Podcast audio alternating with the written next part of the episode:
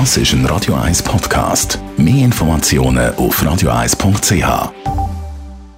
Der Radio 1 Beziehungstyp mit der Paartherapeutin Danja Schifftan. Präsentiert von Paarship, die Schweizer Online-Partneragentur. Paarship.ch So, Danja Schifftan, unser Thema heute ist die Schwiegerfamilie. Also die Familie vom Partner oder der Partnerin, wo allenfalls ein bisschen mühsam ist oder einfach anders, als man sich äh, von der eigenen Familie gewöhnt ist. Erlebst du das als Konfliktpotenzial in Partnerschaften? Höre immer wieder in der Paartherapie, dass die Schwiegerfamilie mega schräg ist, mega komisch, mega nervig, mega konfliktbelastet.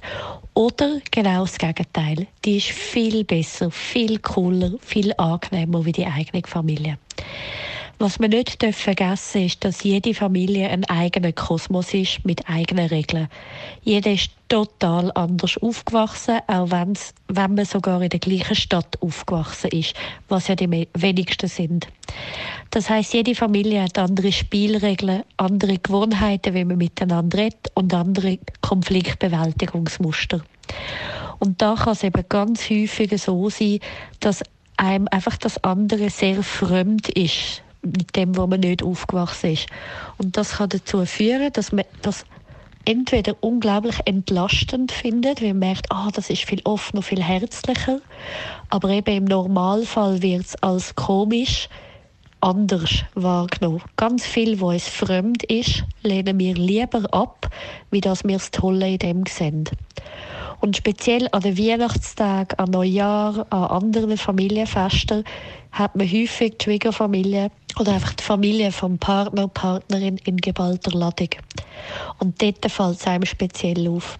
Ja, aber wie kann man dann dem ein bisschen entgegenwirken oder wie sollte man sich verhalten, wenn man das so empfindet äh, und wahrnimmt?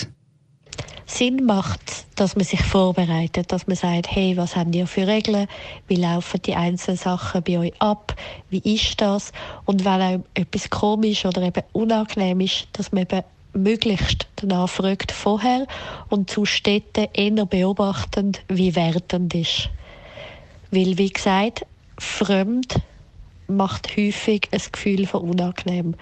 Wenn man aber anfängt, sich für die andere Familie zu interessieren, einladen, probieren verstehen, wie die Regeln sind, dann kann das richtig spannend sein. Und wenn man dem nichts Spannendes abgewinnen kann, dann macht es am meisten Sinn, wenn man einfach probiert, so konfliktfrei und so ruhig und so gelassen wie möglich dort durchzuschlittern. Vielen herzlichen Dank, Tanja Schifftan. Sie können Ihre Tipps natürlich auch noch einmal in Ruhe nachlesen als Podcast auf radio1.ch.